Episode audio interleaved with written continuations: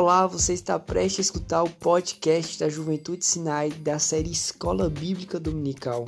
Siga todas as nossas redes sociais e fiquem conectados.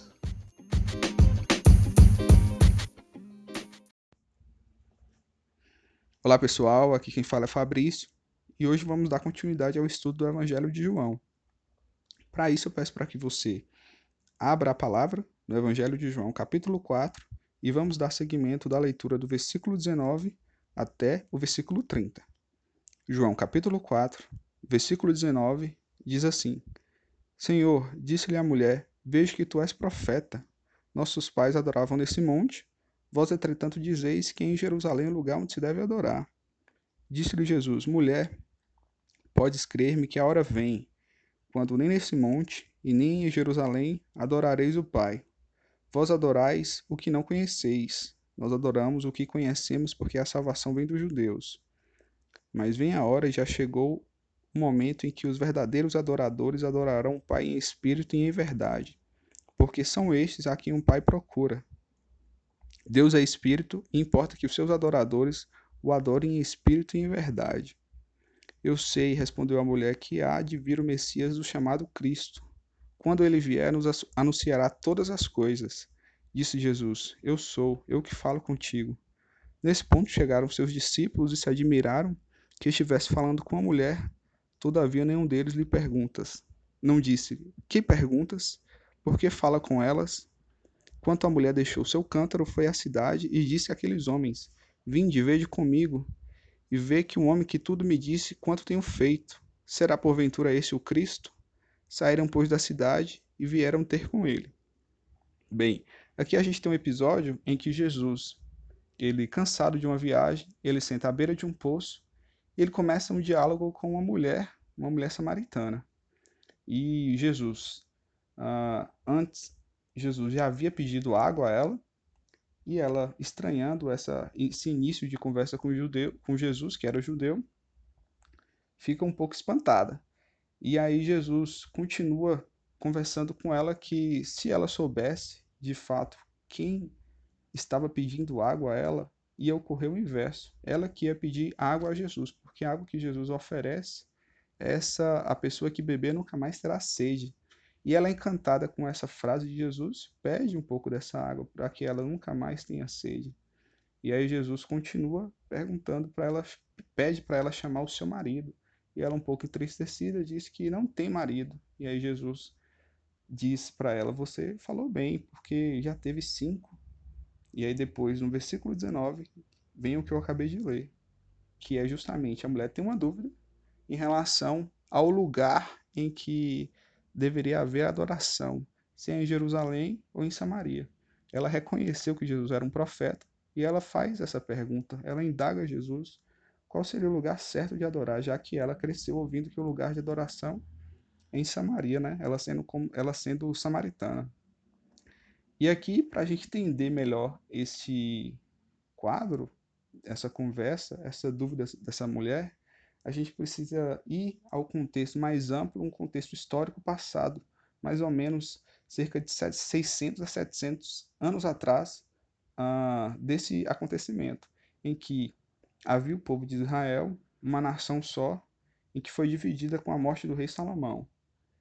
Dividida em Reino do Norte, em que havia a cidade de Samaria, e o Reino do Norte tinha o nome de Israel, e o Reino do Sul, que tinha a capital Jerusalém, tinha o nome de Judá. Esses povos, que eram um só, foram divididos geograficamente e eles foram invadidos. O povo do norte foi invadido pelos assírios, onde havia Samaria, a origem dessa mulher.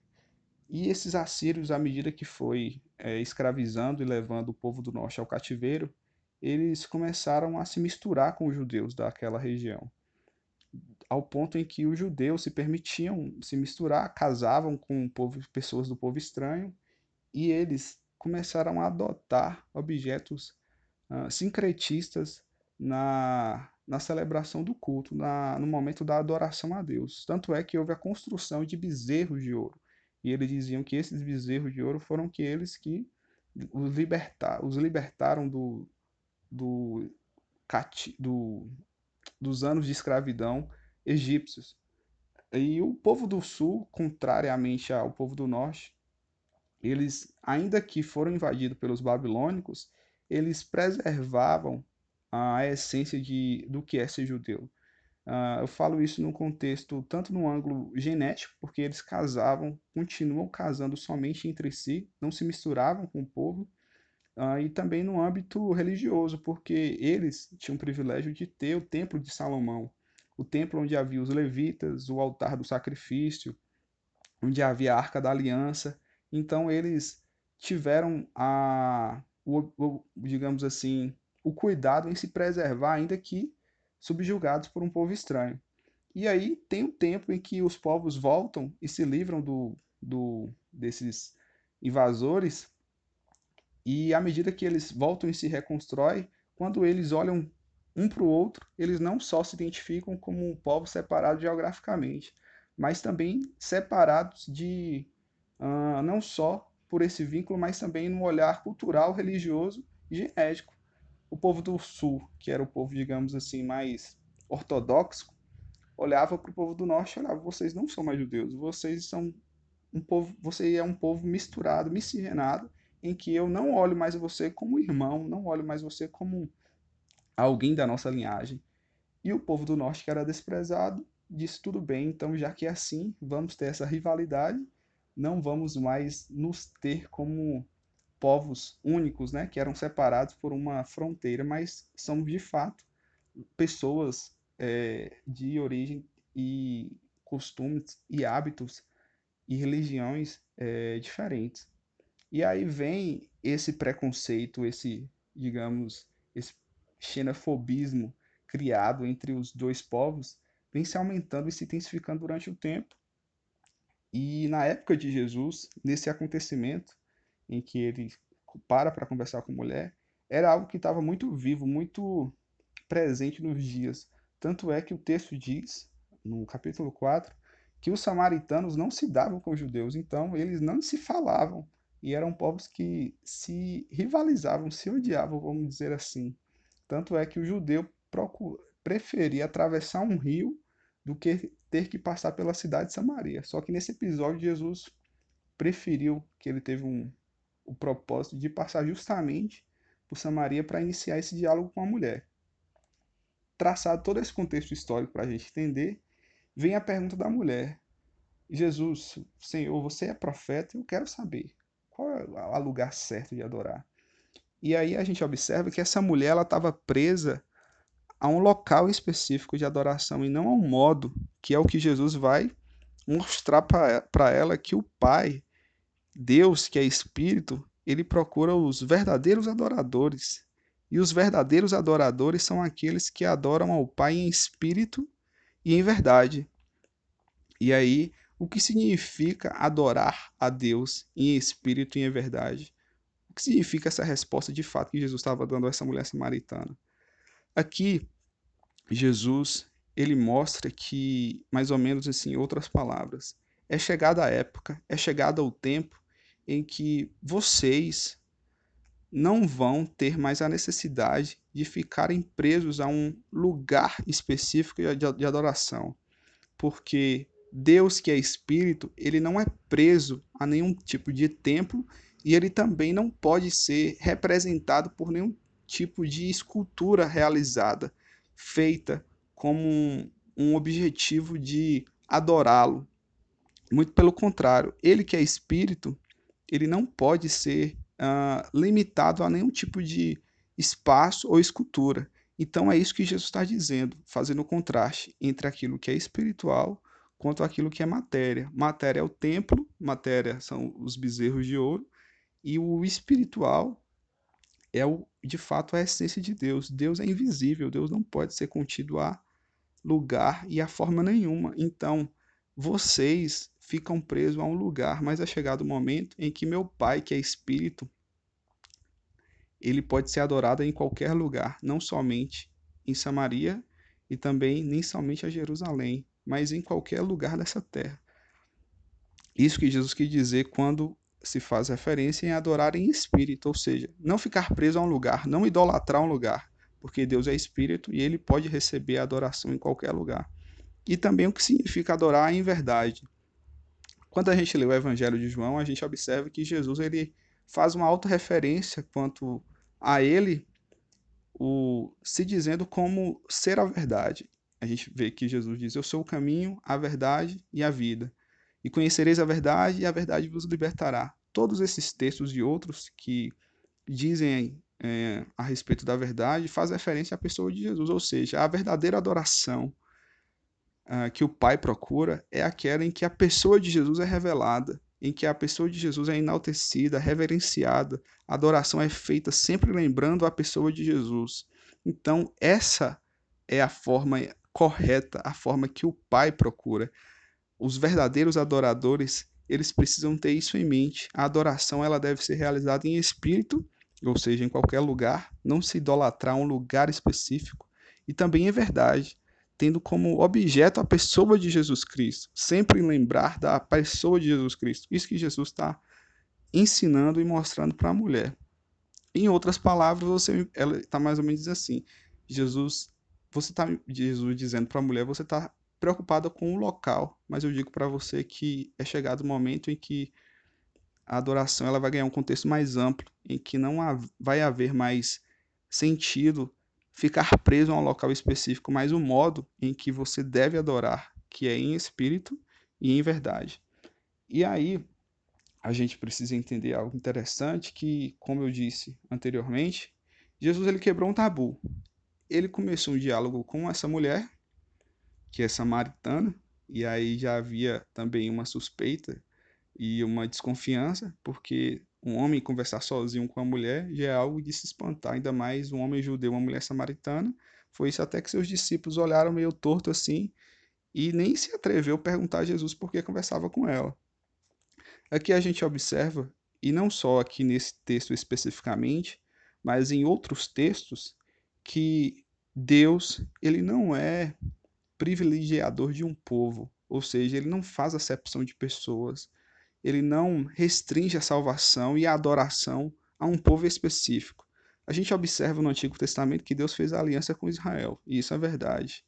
Que o povo de Israel foi o povo escolhido por Deus para, anos depois, fazer as promessas e anos depois vir o Messias, o Messias perdão, uh, por meio desse povo de Israel. Mas ele deixava uma lacuna aberta para que qualquer pessoa, um estrangeiro, ele também pudesse ter contato com Deus verdadeiro e ser salvo, e não só a salvação ser retida ao povo de Israel. Tanto é que no livro de Êxodo, no versículo 22, no capítulo 22, perdão, diz lá: O estrangeiro não afligirás, nem oprimirás, pois fostes estrangeiros na terra do Egito. É, em Deuteronômio 24 diz para não oprimir o estrangeiro, em Levítico 19, diz para quando ocorrer a, a colheita da terra, para eles lembrarem do pobre e do estrangeiro. Em outros versículos diz que Deus ama o estrangeiro. Então, o, o Êxodo diz algo interessante para o povo, para eles não oprimirem o estrangeiro, porque eles foram estrangeiros na terra do Egito. Então demonstra que Deus ele tem um amor universal a gente entende que no Antigo Testamento era de uma forma e no Novo foi uh, ampliado, uh, foi derrubado uma parede de separação que havia, mas em todas as épocas, todas as alianças, Deus permitia que o povo tivesse acesso a ele, não só um povo específico, como no Antigo Testamento às vezes a gente tem em mente que só os judeus eles eram salvos. O compromisso com Deus era com os judeus, era com Israel. Só que ele, como eu disse, ele deixava essa lacuna para qualquer estrangeiro que estivesse viajando ou fosse preso por meio de guerra e ser escravo, ele também é, é, obter a salvação. Logicamente que ele iria ter que submeter todos os requerimentos, né? A lei, cumprir a lei de Moisés, na verdade, ter a lei de Moisés como objeto de, de guia durante a sua vida, não mentir, não matar, fazer todo o cerimonial, todo o requerimento, quando eu disse. E no Novo Testamento isso é mais forte ainda, porque no, nas cartas uh, de Paulo a Éfeso, na carta, melhor dizendo, de Paulo aos Efésios, diz que no capítulo 22, no versículo 14, diz o seguinte: Porque Ele é a nossa paz, a qual de ambos povos fez um, e derrubando a parede de separação que estava no meio. Versículo 15: Na sua carne desfez a inimizade, isto é, leis dos mandamentos, que consistiam em ordenanças para criar em si mesmo dois, um novo homem, fazendo assim a paz. Então, mostra que Jesus, quando veio em carne, ele derrubou a parede de separação que havia entre os judeus e os gentios. Então, não havia acepção de Deus em relação à salvação, nem no Antigo nem no Novo Testamento. E aqui fica mais forte que Deus, Jesus vindo, vindo em carne, ele revelou isso através do apóstolo Paulo, que era um mistério que foi dado a responsabilidade do apóstolo, que era mostrar que Deus ele trouxe a salvação tanto para o judeu quanto para o gentio. Então, Deus não faz acepção de pessoas, ele não restringe a salvação a um povo específico. E quando se trata de adoração, Deus também não restringe a um lugar específico, que era a preocupação dessa mulher, porque ela era samaritana e os judeus o adoravam em Jerusalém. Deus não está preocupado com isso. Muito pelo contrário. Deus ele está preocupado com aquilo que é verdadeiro, aquilo que é essência, aquilo que de faz, aquilo que de fato faz sentido e é importante, que é o que Jesus ele mostra para a mulher. Não se tenha preso a um preconceito, a um paradigma, a algo que está incutido na sua cabeça desde criança, que é um lugar. E esse lugar foi, essa ideia foi criada porque existe uma rivalidade entre os povos judeus e samaritanos. Não existe mais isso. Daqui uns tempos haverá um momento em que o, aquilo que é invisível vai prevalecer sobre aquilo que é visível. Ou seja, não se prenda ao lugar específico, adore Deus em espírito, não se idolatre um lugar e adore Deus em verdade. Ou seja, lembre-se sempre da pessoa de Jesus Cristo. E é essa a mensagem que eu queria trazer para vocês. Espero que tenha sido uh, edificados e até uma próxima. Deus abençoe cada um de vocês.